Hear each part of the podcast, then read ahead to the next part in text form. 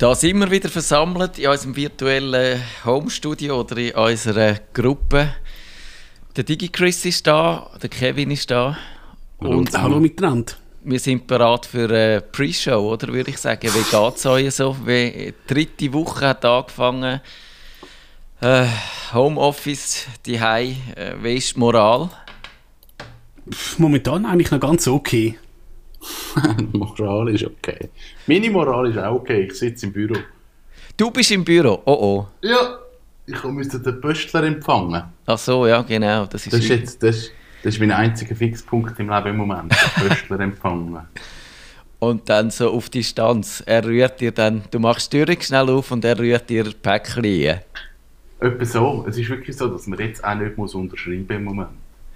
Ah, tatsächlich? Was absolut Sinn macht, weil das wäre ein Virenherd. Ja. Und, und also, wir müssen sonst eigentlich immer unterschreiben und seit zwei Wochen müssen wir nicht mehr unterschreiben. Ich glaube, das ist eine Regelung von der Post, dass du jetzt einfach nicht musst. Ähm, mhm. Wahrscheinlich können wir jetzt einen Betrug machen und sagen, ich habe es verschickt, das ist nie angekommen. Haben wir eine Unterschrift? Haben, hä? Ja, hä? da haben wir es. Ja, genau. Das ist ja sowieso, das hat man ja schon herausgefunden, dass die Betrugsmaschen sind ja jetzt äh, in all, überall sind, äh, sind irgendwelche schlauen Meier auf Ideen gekommen. Zum Beispiel, was habe ich gelesen? Ja, sie läuten halt einfach an und sagen, äh, sie sagen Polizei und man muss irgendwie Geld vor die Tür legen, oder? Sehr cool.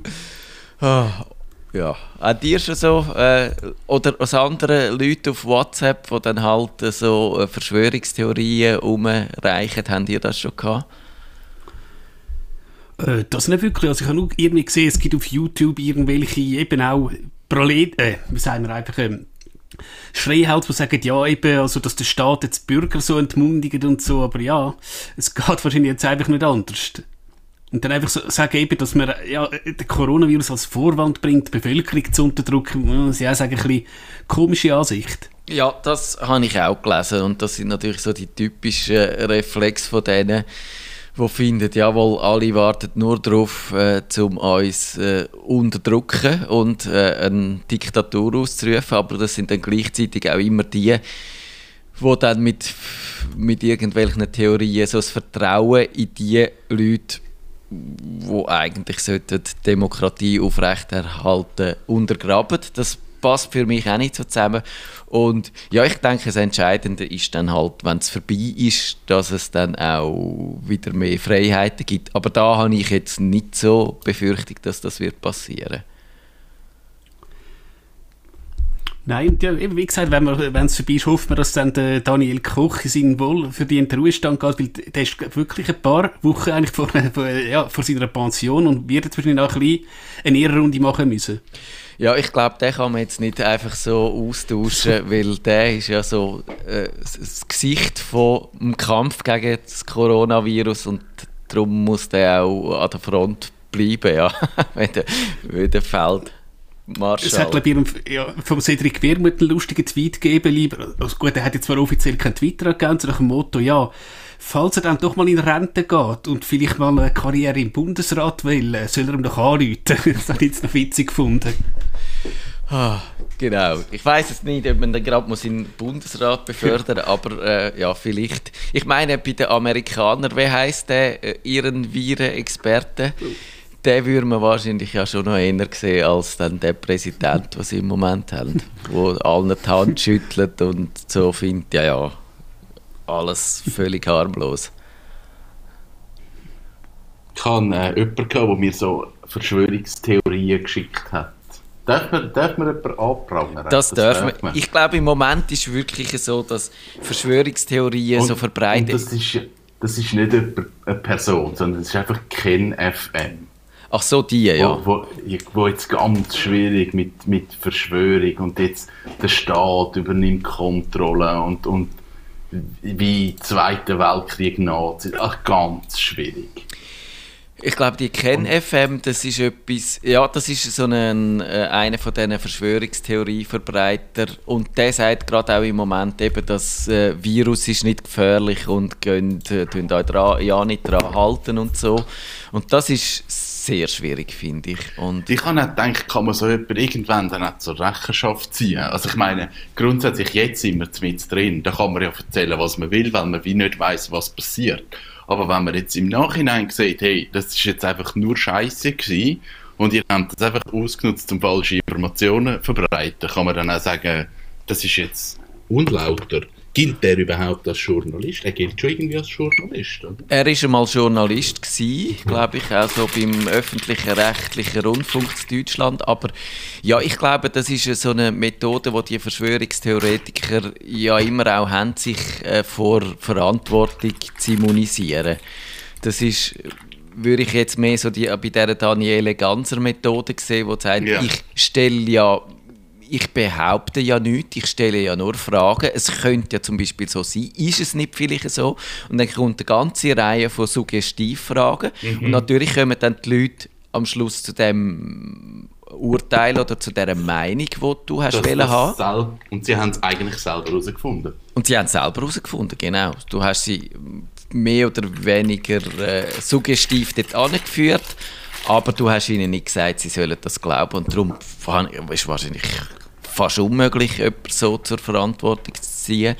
Aber eben, ich habe auch gedacht, vielleicht müssen wir äh, einen, äh, so einen Medienkompetenzblock wieder einschieben, weil gerade so, was so die, die WhatsApp-Sachen, wo, wo da umgereicht werden, und das muss ja riesig sein, was das alles zirkuliert. Und eben, wenn sie im Facebook ist, dann kannst du es wenigstens irgendwie noch ein bisschen nachvollziehen und mal einschreiten oder das Facebook kann das löschen. Aber wenn das im WhatsApp innen ist und dann so verschlüsselt und von, von Person zu Person geschickt wird, dann kannst du es eigentlich nicht kontrollieren und nicht aufhalten. Und das ja, finde ich recht schwierig.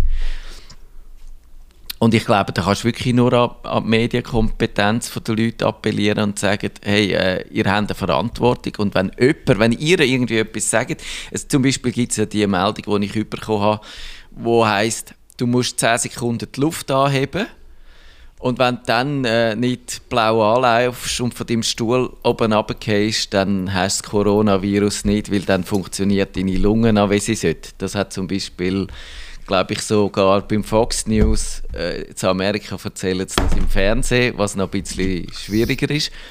What? Aber... Was?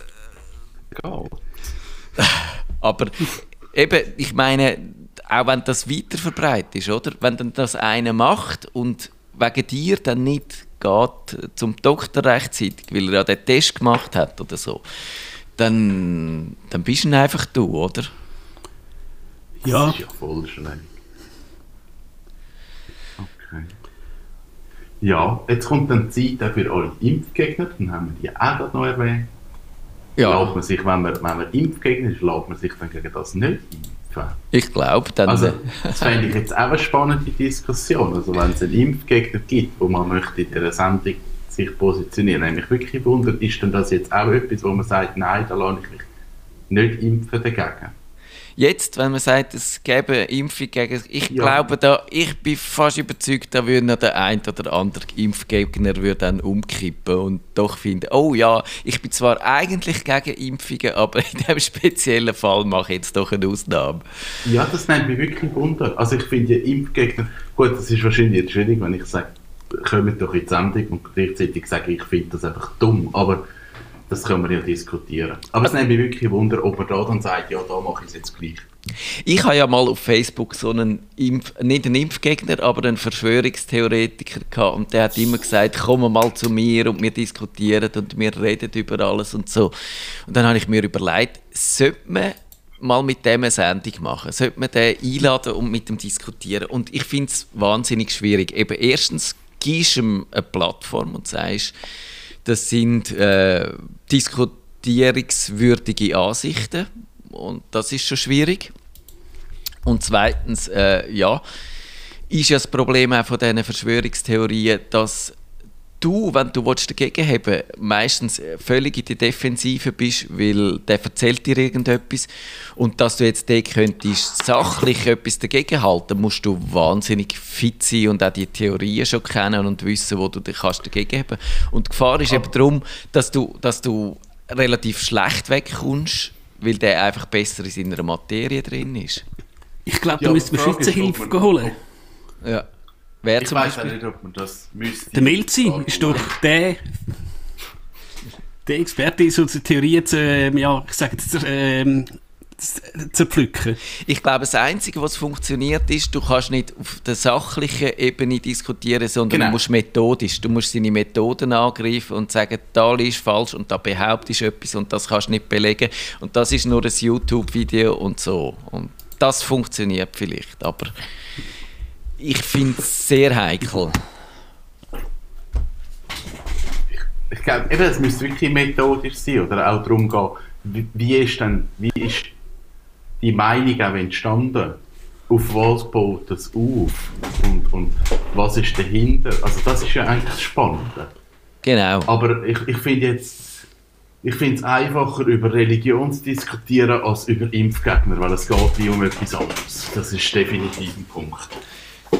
Obwohl, also ich glaube, Verschwörungstheorien haben, oder Theoretiker haben oft etwas Pseudoreligiöses, aber es ist trotzdem natürlich äh, auf einer anderen Ebene funktioniert das ja. Und, und ja. mit den äh, religiösen Leuten, die haben zwar auch so ihre Glaubenspunkte äh, und über die kannst du nicht diskutieren. Also du kannst sogar, wenn du könntest jetzt den Beweis führen, dass Gott nicht existiert, dann würde ein gläubiger Mensch äh, nicht darauf einsteigen. Und das könntest ja, du noch so lange machen, wie du willst. Aber im Schnitt sind sie offener, glaube ich, im Verständnis, äh, dass es Leute anders sehen. Außer natürlich die, die jetzt so voll auf dem missionarischen Trip sind oder so. Genau, ja. ja. Also, wir, ich finde das ein spannendes Thema. Und ich glaube, die Medienkompetenz, die müssen wir vielleicht noch mal ein bisschen angehen. Immerhin, also das ist äh, etwas, was mich letzte Woche aufgestellt hat.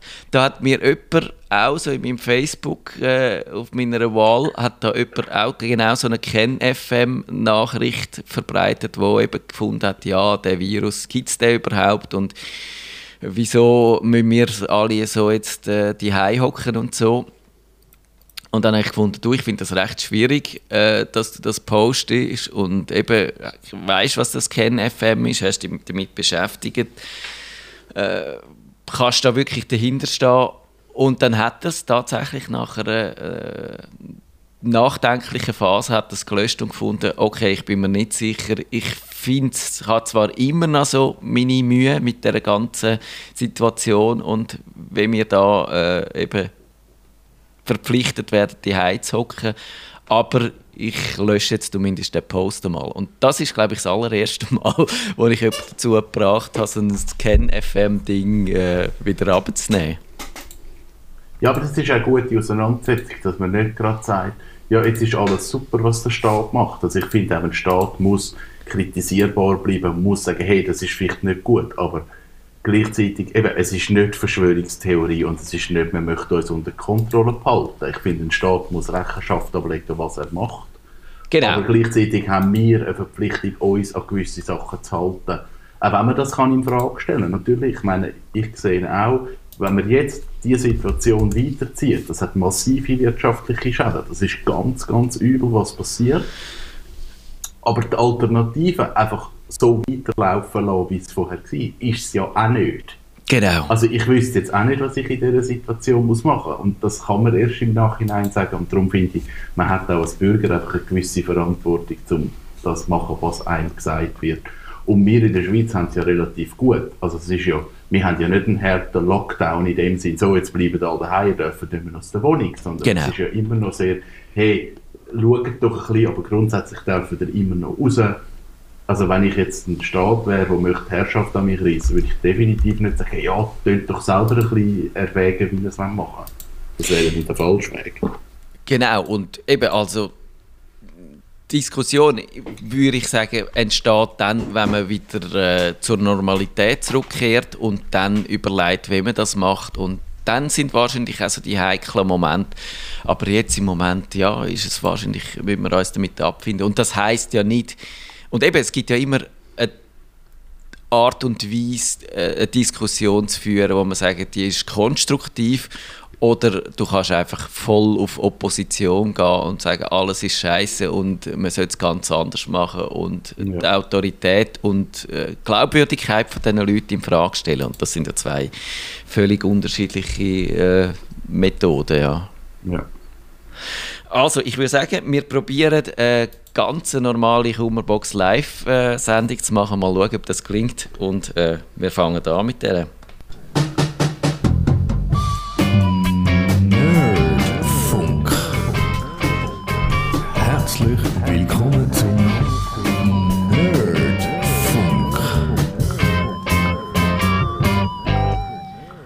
Da ist Kummerbox live, nicht ganz live, für einmal ist es gelogen. Wir nehmen die Sendung vorab auf. Wir können zwar, äh, inzwischen kann ich meine Sendungen direkt von da aus beim Stadtfilter ins Programm einladen. Aber was ich noch nicht ganz schaffe oder was wir noch nicht schaffen, ist wirklich äh, live von die aus zu senden. Aber ich glaube, ihr verzeiht euch das, äh, uns das. All die Mini Millionen von Leuten, die mich probiert haben anzuleiten und nie durchgekommen sind in unsere Sendung. Äh, heute könnt ihr leider weder ins Gästebuch schreiben, noch anrufen auf... Äh, ich muss ja dann auch die Nummern nicht sagen, wenn ihr nicht anrufen könnt. Aber äh, wir behandeln wie üblich die Computerprobleme, die ihr uns per E-Mail zukommen auf nerdfunk.stadtfilter.ch und eben, es gilt nach wie vor, wenn ihr Probleme habt, jetzt auch gerade so Zusammenhang mit Homeoffice, mit äh, Unterhaltung via Internet, mit Kommunikation, dann äh, stellen uns die Fragen, wir probieren die, die, zu diskutieren. Und eine habe ich schon, die habe ich jetzt gar nicht in unser Dokument geschrieben. Ich muss da meine beiden Mitstreiter damit überfallen. Das ist aber eine interessante Frage und ich weiß noch nicht so genau, wie man, wie man das könnte machen. Und zwar ist dort äh, die Überlegung von jemandem, der sagt, ich muss jetzt schauen, ob ich das Mail gerade noch finde. Äh, aber ich fasse es sonst einfach zusammen von jemandem, der äh, sagt, ja, wir haben jemanden wo im Altersheim äh, ist. Ich weiß jetzt nicht mehr, ob das äh, ein älterer Teil ist. Äh, ich glaube, Mutter und die, wir werden, würden gerne mit ihr kommunizieren, auch per Videochat. Aber sie ist nicht mehr so fit, zum Beispiel, um so mit Apps zu bedienen, umzugehen. Und was wäre die allereinfachste Möglichkeit, zum jemandem, äh, wo eben vielleicht das Telefon könnte abnehmen, auch mit Videochat das zu machen? Dass sie, dass sie nur einen Knopf muss drücken muss, um das Gespräch anzunehmen. Also wenn sie ein äh, iOS-Gerät hat, würde ich ganz klar sagen, ist FaceTime wahrscheinlich einfach, aber du kannst glaube bei Android kannst du doch relativ einfach Videotelefonie machen und müsstest nicht einmal ein Skype installieren. Ich glaube auch, wahrscheinlich ist FaceTime wirklich das Einfachste, weil das musst du nicht installieren und das äh, poppt bei Apple-Geräten automatisch auf dem Homescreen auf, auch wenn, äh, wenn die App irgendwie im Hintergrund wäre oder so. Da musst du nicht noch erklären, hol die App führen und so. Ah, ist das nicht bei allen Apps so? Also wenn ich jetzt ein Tablet nehme und Skype einrichte, dann surrt das ja auch nicht. Muss, muss dann das App offen sein? Ich glaube, es würde surren wahrscheinlich, ja. Also weil ich glaube, der Initialaufwand ist ja sowieso vorhanden. Also ob ich jetzt ein iPad einrichte von Apple mit äh, Benutzerregistrierung und Apple ID und tata, oder ob ich dann irgendein anderes Tablet nehme und sage, ich nutze Skype. Und wenn natürlich ein Smartphone rum ist, das habe ich jetzt auch mit mehreren Kunden gemacht, die das nicht gewusst haben, kann über WhatsApp kann man Videotelefonie machen. Ja. Das stimmt, ja. Ich habe aber das Gefühl, FaceTime ist wahrscheinlich durch das, dass es äh, bei den Apple-Mobilgeräten am tiefsten äh, integriert ist ins System und dann auch in der Call History und überall auftaucht, vermutlich die einfachste Lösung. Ja, Bedingung ist einfach, wir müssen auf beiden Seiten Apple-Geräte, also es, muss, es funktioniert nur von Apple-Gerät zu Apple-Gerät. Das genau. muss man so ein bisschen berücksichtigen. Also, es müssen eigentlich alle, die dann dieser Person möchten anrufen, ein Apple-Gerät haben. Und ich weiß nicht, ob es Geräte gibt, die automatisch würden annehmen Andererseits, ja, das bringt auch nichts. Wenn, wenn die Person nicht merkt, dass sie angerufen wird, dann, dann bringt es nichts, wenn, wenn das Gerät selber abnimmt. Da hat es doch mal einen Bug gegeben, im, äh, wie sagen wir, eben im äh, FaceTime, dass du tatsächlich jemandem hast können anrufen und ihn sozusagen ablösen. Das ist doch auch relativ gross umgegangen. Genau, das ist glaube ich da gewesen, wo sie die Gruppentelefonie-Funktion eingeführt hat. Dann, dann hast du das irgendwie können, hast glaube ich müssen einen zweiten Anruf irgendwie dazu holen und in dem Moment wenn du das im richtigen Moment gemacht hast, ist der dann schon verbunden gewesen, ohne dass der etwas dazu sagen Auch cool. Ich glaube, gibt es nicht von Google auch so, eine, so ein Gerät, das dann schon äh, während dem Leuten die Kamera einschaltet oder so? Das hat mich gedacht, das hätte auch mal eine Diskussion gegeben. Aber, Aber du kannst definitiv abstellen. Ja, ich glaube auch, das wäre relativ wichtig. Ich würde sagen, ja, eben, das ist wahrscheinlich schwierig, wenn man nicht so genau weiß, äh, ich, ich, vielleicht frage ich da mal nach Prosenectute an oder so, die haben vielleicht so Tricks für das. Aber sonst, ja, würde ich sagen, man muss einfach ausprobieren, dass das, äh, das App sicher gerade aufgeht und dass man dann einfach nur muss einen grossen grünen Knopf drücken oder so. Und das kannst du wahrscheinlich den Leuten schon beibringen. Ja, absolut, ja. Haben die sonst noch Fragen, die in eurem äh, Umkreis so auftaucht ist, in Sachen, wie geht man digital mit dieser Krise um? Nein, aber ich denke, wir können das ja vielleicht nächste Woche mal ähm, ein bisschen vorgesehen, nach dem Motto, du bist jetzt sozusagen im Lockdown und du hast vielleicht tatsächlich Zeit. Und eben, was machst du denn so? Also tatsächlich eben, schaust Netflix, äh, spielst irgendwie Emulatorenspiele oder so. Ich denke, das wäre vielleicht auch mal so was, ja, wie man sich da Zeit kann vertreiben kann. Genau, ich würde auch meinen. Dann könnten wir doch da mal mit der äh, normalen Frage einsteigen. Der Duri schreibt, nun habe ich folgendes Anliegen. Früher hieß es, und das ist jetzt vielleicht auch gut, hat absolut nichts mit Corona zu tun, weil die Frage stammt aus der Zeit, wo man noch hat dürfen Zug fahren, einfach zu seinem Vergnügen. Früher hieß RHB äh, Rätische Holperbahn. Neuerdings hört man dass die SBB wegen Dosto auf R SRB umgetauft werden, zum Beispiel, also äh, das heißt Schweizerische Rüttelbahn. Um die Sache etwas zu objektivieren, suche ich eine Phone-App, welche das Rütteln im Zug über die im Phone eingebauten Sensoren objektiver misst als mein Empfinden. Ideal wäre es, wenn die App das Rütteln in diversen Richtungen am besten in einen Rüttelindex zusammenfassen würde, damit man die Stärke des Rüttelns verschiedener Wagentypen und Strecken einfach vergleichen kann. Meine Suche im App Store war leider nicht erfolgreich. Kennen Sie eine passende App? Das finde ich eine grossartige Frage. Ich glaube, das sind die Bahnfans, die machen die verrücktesten Sachen. Die tun alles dokumentieren, was nur, was nur irgendwie geht. Also ich, ich muss gerade sagen, ich habe den neuen Dosto auch schon genommen. Ich glaube sogar, als ich mal in die Studie gekommen bin für die Aufzeichnung und ich finde das jetzt nicht so schlimm. Was ich eigentlich... Äh, und ja, wer mir auf Twitter folgt, kennt immer meine Sachen mit dem Tischlicht. Und wenn ich im Zug bin, halt gerne den Laptop oder halt äh, ja, den iPad drauf. Und das geht halt bei vielen Wegen geht das nicht, weil es würde einfach runterfliegen. Und also ich spüre es von dem Hopper nicht so viel, aber es gibt klar natürlich unzählige Leute, die das ähm, sagen. Und ich habe jetzt keine von diesen Apps ausprobiert, aber es könnte sicher noch spannend sein, dass du mal das anschaust. Aber äh, die SP hat es ja zu, zugegeben, Bombardier hat es zugegeben, also etwas ist wahrscheinlich schon dran an dem Problem.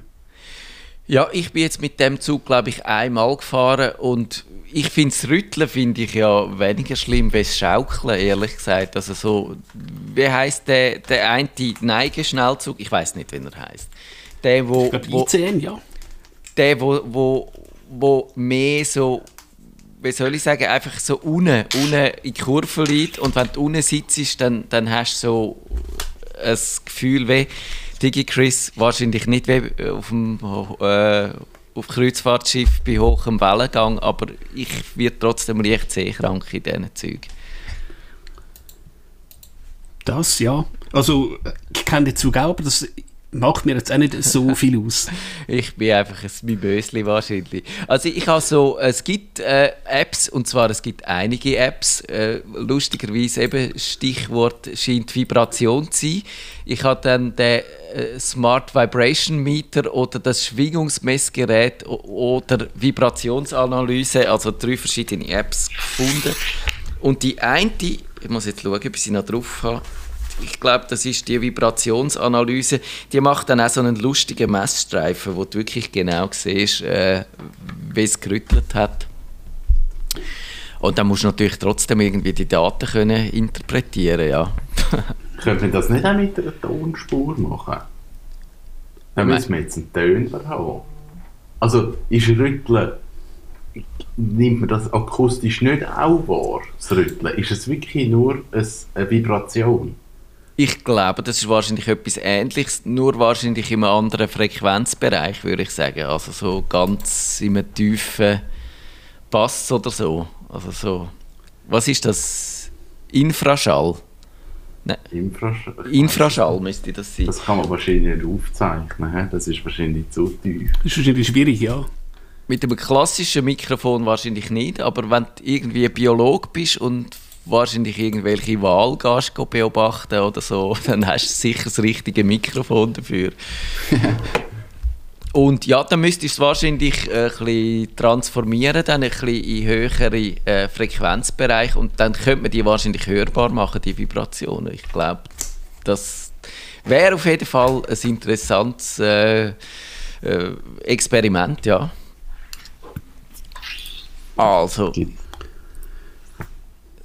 Dann haben wir den Hannes und der hat, glaube ich, auch noch eine Frage aus dem Vor-Corona-Zeitalter. Ich weiß nicht, ob die heute noch so entscheidend ist. Wahrscheinlich für ihn immer noch. Er sagt, ich habe für mich und Angehörige Laptops gekauft mit Windows 10 Home respektive Professional ohne DVD-Laufwerk. Da wird nun das Installieren des Betriebssystems, also das, genau, es wird mit, was? Nur das installierte Betriebssystem ohne externe Datenträger geliefert. Ja, das ist schon lange so. Nun wird Darf empfohlen... Oh, sorry. Kein Problem. Ein Seismograph müssen wir haben. Ja. Das ist es. Es gibt eine Seismograph-App fürs iPhone, wo du genau kannst auswerten wie die Schwingungen sind. Genau, das habe ich auch gesehen. Äh, ja, das, eben, wahrscheinlich ist es äh, egal. Seismographen sind ja mehr für, äh, für Erdbeben und so. Das geht auch. Und da gibt's, ich habe jetzt gerade gesehen, es gibt so Add-ons, wo man dann kann, es ist Android-basiert, kann man am Android anhängen, da kann man noch einen zusätzlichen Sensor haben. Ah, tatsächlich. Perfekt. Ja. Und dann oh. kannst du das äh, irgendwie dann vielleicht sogar auf den Boden kleben oder so und dann hast du dann ist es empirisch. Genau. Und dann ist die Frage, was machst du dann mit diesen Informationen am Schluss? Ja, das ist das Problem. Man hat es dann mal. Aber eben, ich meine, wie gesagt, die Bahnfans, die, die machen das auch ein bisschen aus Selbstzweck. Haben wir nicht sogar mal wollen, einen Bandler in die Sendung einladen? Doch, bin ich dran. Bist du dran? Oh, okay. Yeah. Yes. Also, wir sind in der Frage stecken geblieben vom Hannes, dass äh, eben Windows 10 mit installiertem Betriebssystem, aber ohne Datenträger.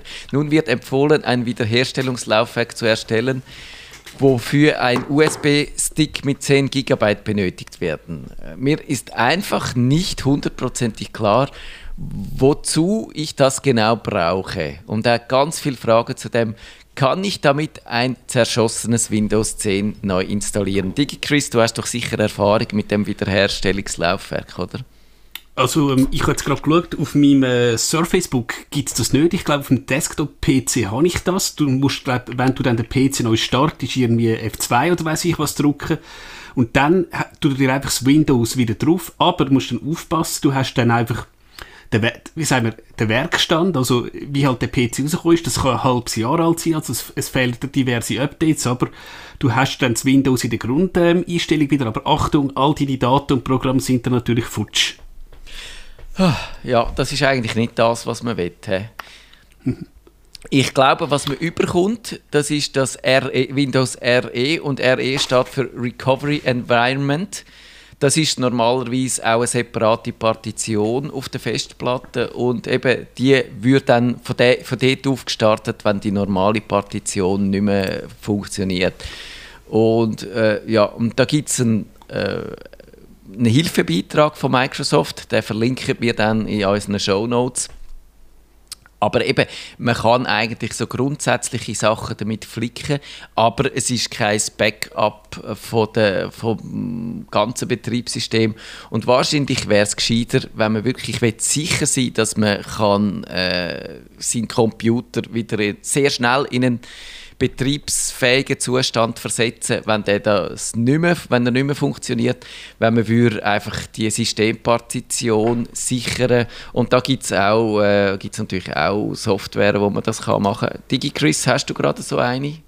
Ähm, also Windows äh, hat ein Bordmittel, das nennt sich glaube ich von früher Windows Server Backup. Da würde ich empfehlen, irgendeine externe Festplatte holen oder halt bestellen, geht jetzt vielleicht halt ein paar Tage. Und dann haben wir sozusagen ein 1 zu 1 äh, Abbild vom PC und sprich, wenn man das jetzt halt alle Wochen Backup macht, zieht man sich das zurück und hat es wieder lauffähig. Ich persönlich benutze Acronis True Image. Das kann auch Cloud sicher, aber macht im Prinzip das Gleiche. Wenn es dir, ich sage jetzt Windows zerschießt, hast du wieder ein eigentlich mehr oder weniger funktionierendes Windows ähm, einsatzbereit. Genau. Ich habe da auch vor längerer Zeit etwas getestet, das heißt Backup and Re Recovery von Paragon. Nein, ich glaube inzwischen heißt es anders. Ich glaube es inzwischen heißt es irgendwie Partition Manager oder so. Aber der kann das eigentlich auch von Paragon. Äh, ist die Software, die kann man eben auch sein ganzes äh, Systemlaufwerk oder die ganze Festplatte sichern. Geht halt ein Zeitchen. Ich Wahrscheinlich kann es inzwischen sogar auch inkrementelle Sicherungen, dass wenn man das regelmäßig machen will, dass man nicht immer die ganzen äh, 10 Terabyte muss sichern muss. Das ist ja immer eine Frage, wo damit.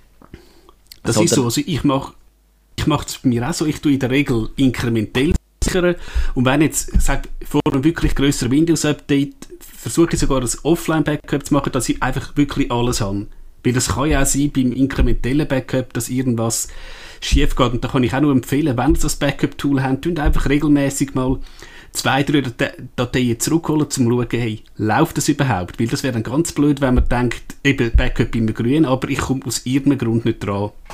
Genau, ich bin ja so ein Backup-Neurotiker. Ich probiere schon, dass immer alles äh, gesichert ist, aber ich merke da, dass die Systemsicherung von Windows die ist mir einfach irgendwie ein zu viel Aufwand, weil äh, man könnte das auch automatisiert machen, wenn man irgendwo noch eine Netzwerkfestplatte hat oder so, aber ich sage mir, okay, ich habe alle meine Daten, wenn es jetzt irgendwann mal sollte passieren, dass das Windows kaputt ist, äh, dann beiße ich in sauren Äpfel und installiere es neu, schadet dann vielleicht auch nichts, aber meine Daten habe ich auf jeden Fall noch alle und ich glaube, auf das kommt es an, ja. Ich denke es ja. Was man auch kann sagen, eben, du kommst keine CD mehr über, aber du kannst dir bei Microsoft kannst dir einen, einen Stick ähm, abladen, wo du eigentlich tatsächlich ein Windows sauber kannst installieren und wenn man denkt, je nachdem, was du für einen Laptop postest, hast du ja sogenannte Bloatware drauf, also so ein McAfee-Demo, Candy Crush sagen und alles.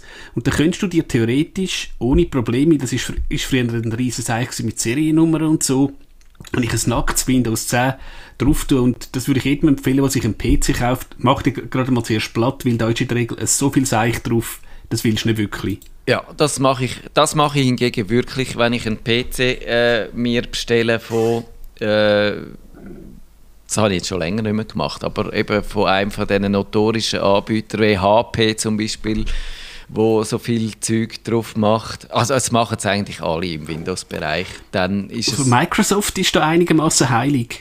Es gibt, wie heißen die? die äh, Signature Edition vom Windows. Da kannst du, äh, glaube ich, schauen nach Signature PC. Und dann sind das die, wo es kein verhunztes Windows drauf hat. Das ist wie das Android. Wie heißt es beim Android das reine Android? Das äh, Vanilla? Genau dann gibt es so ein paar wenige Geräte, wo man kann kaufen kann, die nicht von, von den Herstellern verhunzt sind. Ja, das ist so.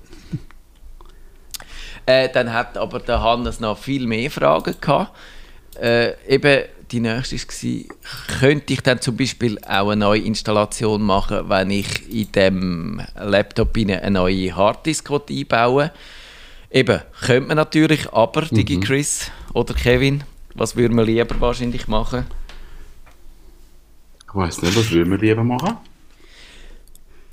Man würde wahrscheinlich das Laufwerk lieber klonen, oder, Digi Chris? Es kommt immer darauf an, eben, ob du jetzt sagst, ähm, angenommen, ich weiß nicht, was ein 4, 5 Jahre alter Laptop noch mit einer mechanischen Platte, tust du eine SSD rein, ob du dann nicht vielleicht auch als Chance nimmst, weil nach 4, 5 Jahren ist es Windows, hast du auch viel, ich sage jetzt, Seich drauf. Ja.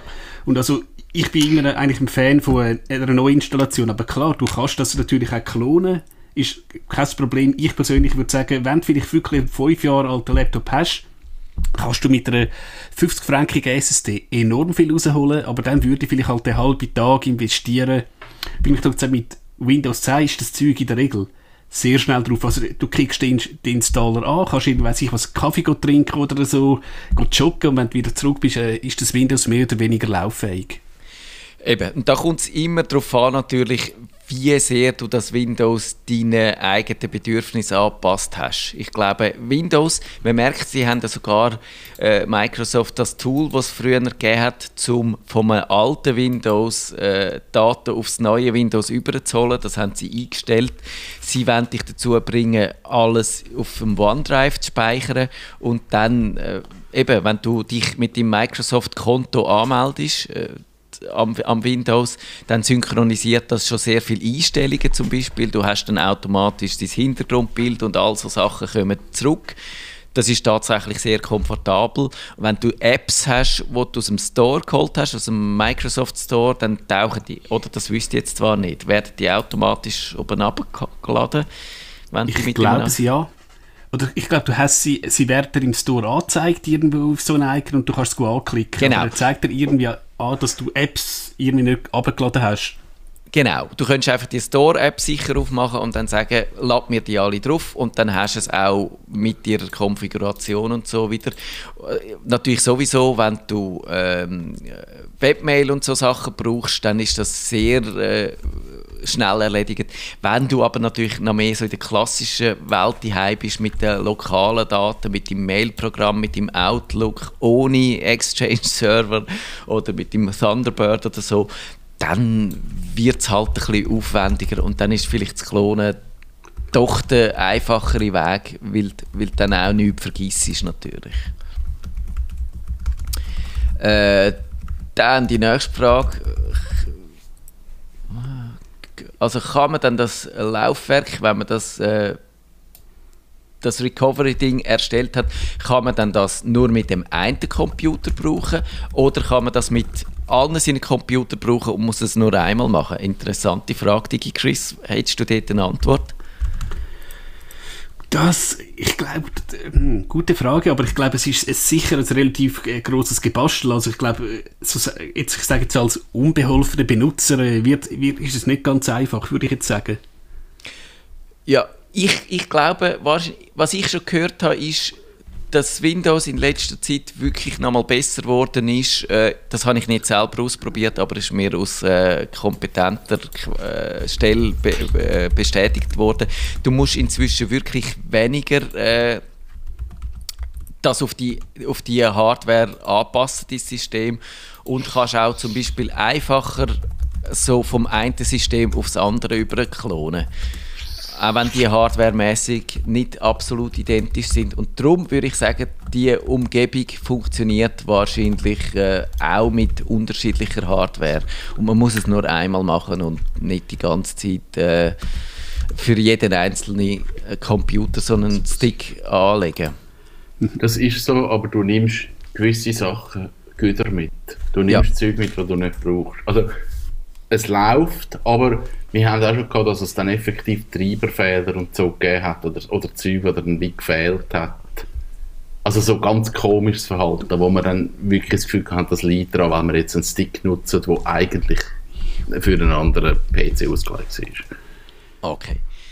Gut, dann würde ich jetzt sagen, muss ich euch leider äh, verlassen. Mir ist gerade ein anderer äh, relativ dringender Call reingekommen, aber äh, ich denke, wir, wir hören uns nächste Woche wieder in voller Länge. Dass so ich noch die letzten yes. Fragen selber könnt fertig machen könnt. Das schaffen wir. Vielen Dank, Digi Chris. Ich wünsche euch bis nächste Woche. Macht's gut. Tschüss, danke. Ebenso. Tschüss. Tschüss. Ähm, weißt du was, Kevin? Ich habe mich auch selber ein bisschen übertölpelt mit unserer schönen Pre-Show weiß ich natürlich jetzt nicht, wie lange eigentlich die Hauptsendung ist. ähm, mal, weil ich habe eben nur die Sendung aufgenommen, ich habe die Pre-Show nicht aufgenommen. Ah. 24, 22. Wir haben noch Fünf so Minuten. drei Minuten. Ja. Okay. Dann würde ich sagen, das ist ungefähr meine Schätzung. Sehr gut. Der Reto fragt, gibt es eine Mac-Tastatur? Und das ist eine schräge Frage. Ich weiß nicht, Kevin, Ui. du hast vielleicht so Fragen auch schon gehabt ich wäre nie auf die Idee gekommen. Also gibt es eine Mac-Tastatur, welche die Enter-Return-Taste auf der linken Seite hat oder bei welcher es links zusätzlich eine Enter-Return-Taste hat? Beziehungsweise, warum gibt es das nicht? Das wäre total praktisch. Dann müsste man mit der rechten Hand sehr viel seltener von der Maus zur Tastatur wechseln, um Enter zu drücken und wäre dadurch viel schneller. Bei repetitiven Aufgaben macht man möglichst viel mit der Maus und drückt dann mit der linken Hand die Enter-Taste. Äh, Kevin, völlig abstruse Idee. Das ist ein, ein Kickstarter-Projekt. Gibt es das? Das, das gibt es nicht. Ich glaube, das gibt es nicht. Es gibt Gitarristen, die können äh, links gespielte Gitarre, können die mit rechts spielen. Mhm. Der Paul McCartney hat die Gitarre immer verkehrt gespielt. Vielleicht gibt es Menschen, die die Tastatur auf den Kopf drehen und dann das Zehnfingerzeug wie umgekehrt. Gut, oh. eine Leertaste auf dem Kopf ist, ist ein Scheissdreck. Das also das verhebt nicht. Beim Laptop ist es vor allem dann auch recht Das, das, ist, das ist Käse. ähm, ähm, ich ich habe noch nie gehört. Also macht absolut Sinn, die Überlegung stimmt, aber ja. Noch nie gehört. Ich auch noch nie gehört. Das Einzige, mir sind zwei Lösungen eingefallen zu dem. Das eine ist, und das liegt vor mir auf dem Schreibtisch, ich habe so eine drahtlose Tastatur mit nochmal einem separaten Nummernblock. Und der hat nochmal eine Enter-Taste drauf. Und diesen Nummernblock kannst du irgendwo anlegen. Also den kannst du auch mit den Füßen bedienen, wenn du willst. Und den kannst du problemlos auf die linke Seite überlegen und dort Enter drücken. Also das ging eigentlich. Ja. Kannst du den genug näher anlegen an die Tastatur, dass das auch Sinn macht? Dass du mit dem kleinen Finger an die Enter-Taste ankommst? Ja, das ist ein bisschen... Also, es hat natürlich so einen Zwischenraum dazwischen. Das ist nicht genau äh, so äh, nahtlos. Aber wenn ich äh, zum Beispiel meinen mein Daumen auf der Leertaste habe, dann komme ich also gut zu den Enter-Tasten über. Ich glaube, das ging. Und die zweite Lösung wäre, Du kannst eine von den Tasten, die es auf deiner Tastatur hat, umkonfigurieren als Enter-Taste. Und da wäre auf der linken Seite so die Caps Lock-Taste, wo die allermeisten Leute wahrscheinlich eh nie brauchen und nur versehentlich betätigen. Die könnte man sehr gut für das brauchen. Und da gibt es Möglichkeiten, um so äh, Tastatur oder zum Knöpfe umkonfigurieren. Bei Windows gibt es das Microsoft Keyboard Layout Creator. Das ist sowieso super. Ich, ich brauche das, äh, ich habe meine eigene, mein eigenes Tastaturlayout, weil ich habe dann noch so Sachen wie typografische Anführungszeichen hinterlegt und äh, Gedankenstrich und äh, Bruchzeichen und so. Kann man super machen. Könnte man auch nochmal eine Enter-Taste einziehen. Für den Mac gibt es auch so etwas, oder bin ich nicht ganz sicher, ob das Programm mit dem, Ka mit dem Namen Karabiner, so in die, das ist ein, blöder Name, in die Richtung geht. Aber mit dem könnte man es auf jeden Fall einmal probieren. Und dann kannst du zum Beispiel auch, das ist ja, ich glaube, äh, auch ein beliebtes Problem bei diesen Macs mit der Touchbar, wo du keine äh, Escape-Taste mehr hast, dann könntest du zum Beispiel oben links so die Taste mit dem Paragraphenzeichen und mit dem, äh, oh. mit dem äh, Gradzeichen, die könntest du als Escape-Taste umkonfigurieren, auch mit dem, äh, mit dem äh, Tool. Das wird gehen. Okay, dann haben wir es, oder? Dann verlade ich mich auf dich, Kevin, dass wir jetzt ungefähr müssten aufhören. 28, äh, 40 etwa. Okay. Dann hast du noch ein Schlusswort. Ich habe kein Schlusswort. Kein Ich Schlusswort. mache noch ein bisschen Homeoffice und dann Genau. kann ich Ich, dann auch wieder Homeoffice. der Montag ist immer besonders anstrengend, finde ich, Homeoffice-mäßig, um wieder so reinkommen. Aber äh, so ab Dienstag geht es dann einigermaßen. Und ja, Das schaffen wir. wir schaffen es. Wir wünschen euch alles Gute ins Homeoffice. Hebt durch. Und ja, lasst euch nicht anstecken. Unbedingt. Schöne Zeit. Bis dann. Nerdfunk. Wenn ihr den Nerdfunk zu wenig nerdig seid, reklamiert sie auf nerdfunk.net stattfinder.ch. Nerd.